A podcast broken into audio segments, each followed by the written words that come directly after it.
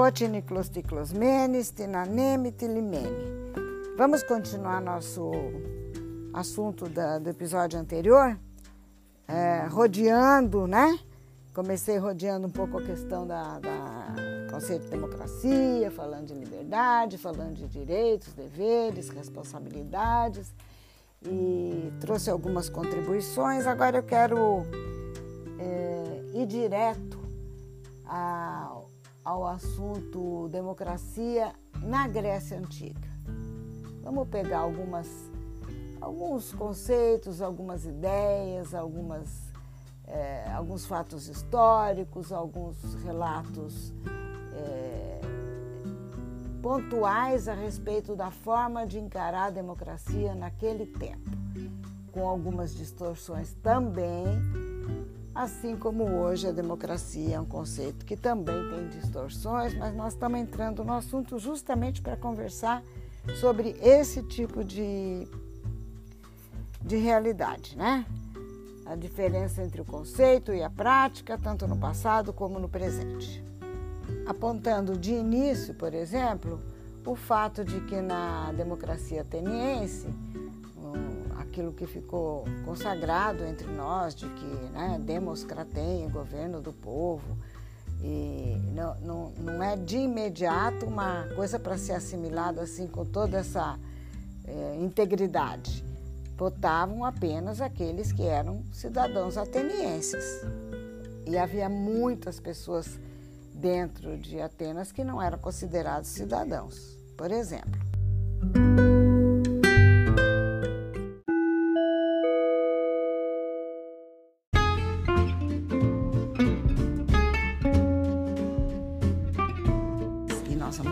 Especificamente da democracia ateniense. Para quê? Para fazer esse vai e vem entre a democracia que se conhece mais moderna e pós-moderna, democracia liberal, neoliberal e até ultraliberal, não propriamente a democracia, o conceito de democracia, mas essa distorção do chamado liberalismo, neoliberalismo, ultraliberalismo, que reivindicam o direito a uma, a uma liberdade que não é propriamente aquela que a gente vai conhecer como liberdade da democracia ateniense. Tá? É, esse excesso de liberdade que já em episódios anteriores eu chamei de privati, privativismo, de privacidade, de é, individualismo, vocês aos poucos vão perceber. Na própria dinâmica da vida de vocês, na sociedade atual, vocês vão perceber como há muita coisa que excede excede o conceito de participação do povo na vida política. Tá? E falando de vida política, eu quero lembrar que, que há algumas lógicas, alguns paradigmas próprios dos gregos da, das cidades, da cidade de Atenas, né, da, da, da democracia ateniense, e assim como deles de outras cidades-estados e de outros períodos anteriores ao século V a.C., a lógica que regia desde os clãs, desde as é, o que, que a vovó vai falar? Vai falar algumas palavras em grego. Em grego, hienos ou genos, como a gente encontra em livros de história, mas a vovó vai contar para vocês como é o som na própria língua, né? Hienos é, são os núcleos menores, os núcleos bem familiares, pessoas descendentes do mesmo antepassado, aqueles núcleos que tinham uma reverência muito grande, uma ligação muito grande com o costume, com o aprendido dentro de casa e com a religião, sabe? Então, é, é uma lógica completa, essa lógica que eu vou chamar de lógica ancestral, que não é só dos gregos, mas a, a vinculação e a referência ao clã, é uma realidade de muitas, inúmeras, quase todas as sociedades. Posso dizer que todas as sociedades antigas, ancestrais, o núcleo principal é o, é o clã aquele grupinho bem, não é propriamente o pai, mãe, filhos, não. O clã é quase como um, um grupo de pessoas é, ligadas à mesma, à mesma etnia, com laços de sangue e com uma ligação, todos eles com uma terra comum a eles. E então é um conceito de comunidade mesmo, de, de vida em comum é, que difere da vida em sociedade, que é, é, tem uma complexidade maior. São conceitos distintos, a comunidade e a sociedade. A gente vai falar disso também. Nesses clãs, né, formados por famílias, vamos dizer, vamos para tornar mais simples para vocês entenderem, vamos entender o, gen, o hienos, o hienos como uma coisa mais biológica, familiar, sanguínea mesmo, sabe? Assim, mais próxima, de primeiro grau, pronto. É por isso que a gente fala hienífica, dei a luz, nasceu de mim. Tem a ver com hienos, tem a ver com gen, tem a ver com herança com sanguínea, biológica, familiar, muito próxima, né? Depois essa, é, sabe, esse parentesco vai se alargando um pouco, vão aparecendo outros nomes, outros conceitos, mas é, de um âmbito um pouquinho mais aberto, de uma esfera um pouquinho mais aberta daquele núcleo inicial, mas sempre com uma ligação muito forte e com uma hierarquia muito respeitada. A gente chama de icoiênia, o grupo que veio né, mais próximo e que vai se expandindo, mas a partir do mesmo gênio, do mesmo nome. Vocês sabem que a vovó contou no primeiro episódio, no primeiro, na primeira temporada, sobre o nome da família, Miguel Antônio, Antônio Miguel, Miguel Antônio Zaros, Antônio Miguel Zaros, Miguel Antônio Zaros. Vai trocando de uma geração para outra, vai mudando o primeiro e o segundo nome, que significa Miguel Antônio Zaros, quer dizer o quê? Miguel, filho de Antônio Zaros. Aí vem o outro, Antônio Miguel Zavos. É o Antônio, filho do Miguel Zavos. É, é uma reverência, uma hierarquia, uma consolidação da genética, dos vínculos familiares muito forte. Tá? É, tanto que quando eu falo de hierarquia, porque esse nome é, é um, o nome que se repete, é um identificador de pertencimento, né? Então, é, quando eu uso a palavra hierarquia também, eu gostaria que vocês se lembrassem, acho que já falei sobre isso, que hieros em grego quer dizer idoso, mas quer dizer também sagrado. Com, esse, é, com essa pinceladinha hoje, agora que eu, que eu venho fazendo sobre as palavras, os conceitos e a realidade ancestral grega, vocês já percebem que há diferença tão grande né, de se ouvir Hoje, por exemplo, a vovó tem aquela relação tão gostosa com vocês, de respeito, de consideração que vocês têm, de gostar de ouvir, de aprender, de conversar com a vovó, sempre muito respeitosos, mas, né, não é, não é todo neto, por exemplo, que ouve um avô, uma avó com esse respeito. A gente sabe que há jovens que não respeitam nem os pais, quanto mais os avós. Às vezes nem conhecem os avós. Por quê? Porque não se, não, não se infelizmente nos dias de hoje esses valores é, de a hierarquia familiar perdeu um, um idoso não significa mais a mesma coisa. não preciso discorrer sobre isso, porque vocês devem conhecer, ouvir falar ou ler notícias a respeito de outros tipos de relação entre os mais jovens e os mais idosos. Né? Mas na, na Grécia Antiga, a ascendência, é, o antepassado, o idoso, quando se fala de um papu, quando se fala de um avô, quando se fala de um bisavô, é, é, e aí você extrapola isso para um clã, um grupo maior, né? você vai ver que, assim como nas tribos dos indígenas brasileiros também, ah, o idoso, o sábio, tem uma posição completamente diferente daquela que hoje pode ser um líder político, alguém que usa de todos os artifícios, um líder, um chefe de Estado que usa de todos os artifícios maléficos possíveis, distorções, fraudes, mentiras, e com isso ele se torna chefe de Estado.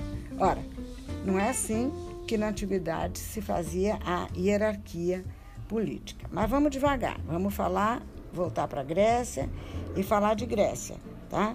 É, sem esquecer, sem esquecer que a gente vai dar umas comparadas de vez em quando com o liberalismo. A questão do liberalismo tá na minha, tá no meu foco, porque eu quero mostrar como o, a democracia antiga era um conceito coletivo, né? E a democracia moderna está mais vinculada ao algumas distorções da democracia moderna estão mais vinculadas ao ultraliberalismo, que eu vou eu vou uh, antecipar um pouquinho para vocês também alguma coisa a respeito disso para ficar bem mais claro.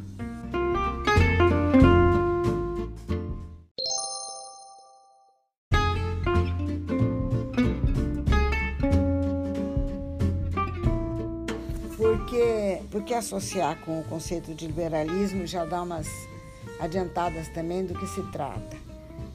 Porque muita distorção do que é ser livre hoje em dia se deve ao caminho que fez a ideia liberal.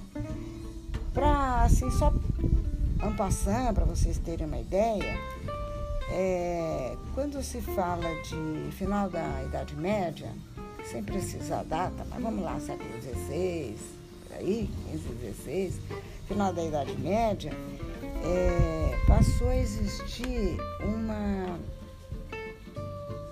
uma demanda muito maior de certas camadas sociais, vamos botar aqui o nome certo, burguesia, de mais liberdade com relação aos estamentos e às obrigações que existiam dentro da Idade Média.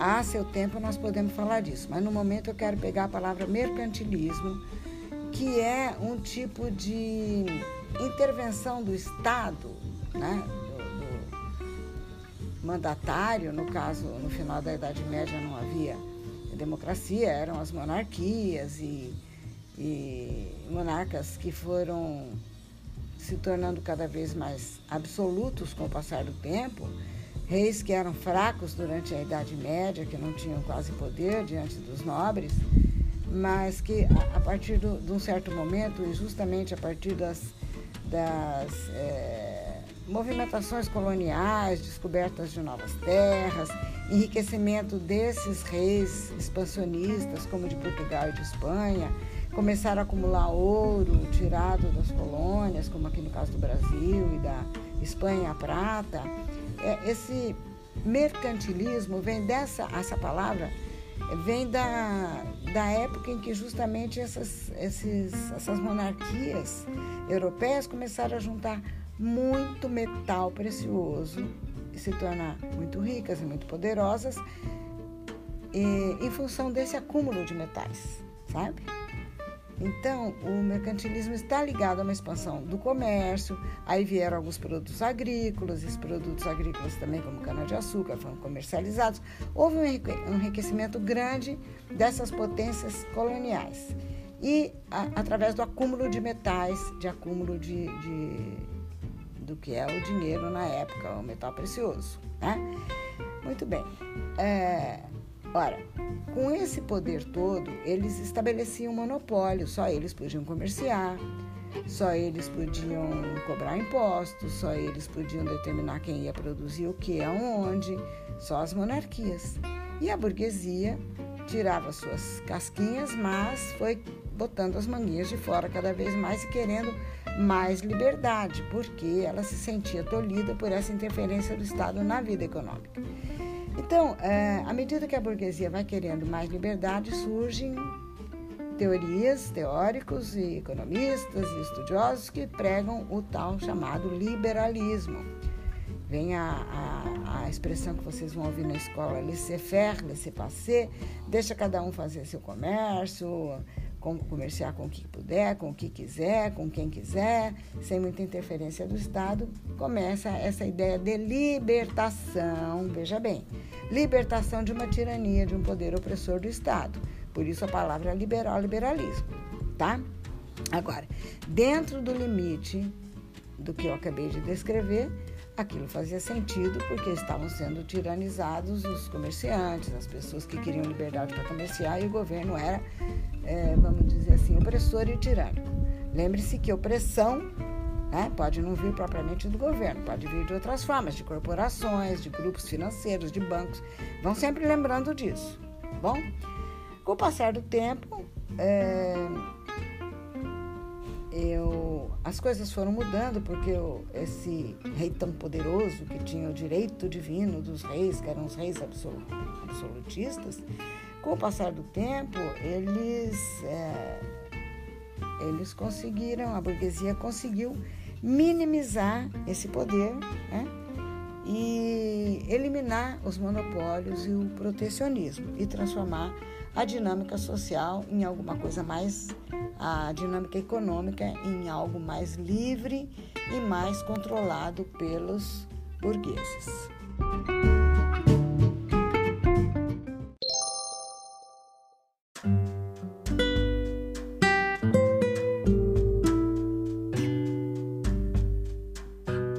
Do controle econômico da condição que eles alcançaram, os burgueses, no século XVIII, de independência, de movimentação, da capacidade que tiveram de é, eliminar a interferência do Estado, dos reis absolutistas na atividade econômica, desse processo que é mais ligado à economia propriamente, foi dado um salto com a Revolução Francesa, quando a burguesia conseguiu imprimir, com o lema liberdade, igualdade, fraternidade, conseguiu imprimir também um ritmo político e criar uma forma de governo política, uma forma de governo, naturalmente, uma questão política, mais compatível, compatível com aquela liberdade que eles já haviam alcançado na ordem econômica. É. Começaram a surgir as repúblicas, começaram a, a surgir os países independentes onde antes eram colônias. É, depois da Revolução Francesa, o fim das monarquias absolutistas e o início de um processo que nós vamos chamar de liberalismo político, da mesma forma como nós chamamos de liberalismo econômico aquele processo de libertação da, da burguesia, né, dos entraves que a impediam de ser dona da atividade comercial através do que aos poucos foi se sacramentando como a, a chamada meritocracia. Quem consegue tem direito de fazer, né? não precisa da permissão do rei, não, pode, não precisa ser apenas o governo, temos que ter liberdade, capacidade de movimentação para realizar todos os nossos anseios de ordem econômica. Isso trouxe como decorrência, já no século XVIII, XIX e XX, então, o ideal de democracia como uma forma política do liberalismo político. Então, é, por isso é que a gente fala hoje de democracia liberal e neoliberal por causa de transformações e agora também dizemos, falamos do ultraliberalismo por causa de transformações próprias das, é, da ordem econômica que se reflete na, no processo político. Não vou me adiantar aqui, mas eu quero que vocês entendam que hoje eu fiz um esforço para vocês entenderem o que é liberalismo econômico, o que é liberalismo político, pelo menos adentrar nesse caminho de especulação, nessa direção, conhecimento desses conceitos e perceber como no nosso presente, no nosso momento, a esse liberalismo político se associa a ideia de democracia. Aquela democracia da Grécia antiga Aí que vocês vão comparar depois que aprenderem um pouco mais sobre a democracia ateniense. Se essa nossa democracia neoliberal tem a ver muito ou pouco ou nada com a democracia conceituada, experienciada na Grécia Antiga. Um pouquinho por vez, vocês mesmos vão conseguir é, equacionar esse, essa grande pergunta, essa grande problemática que é da verdadeira liberdade da verdadeira democracia.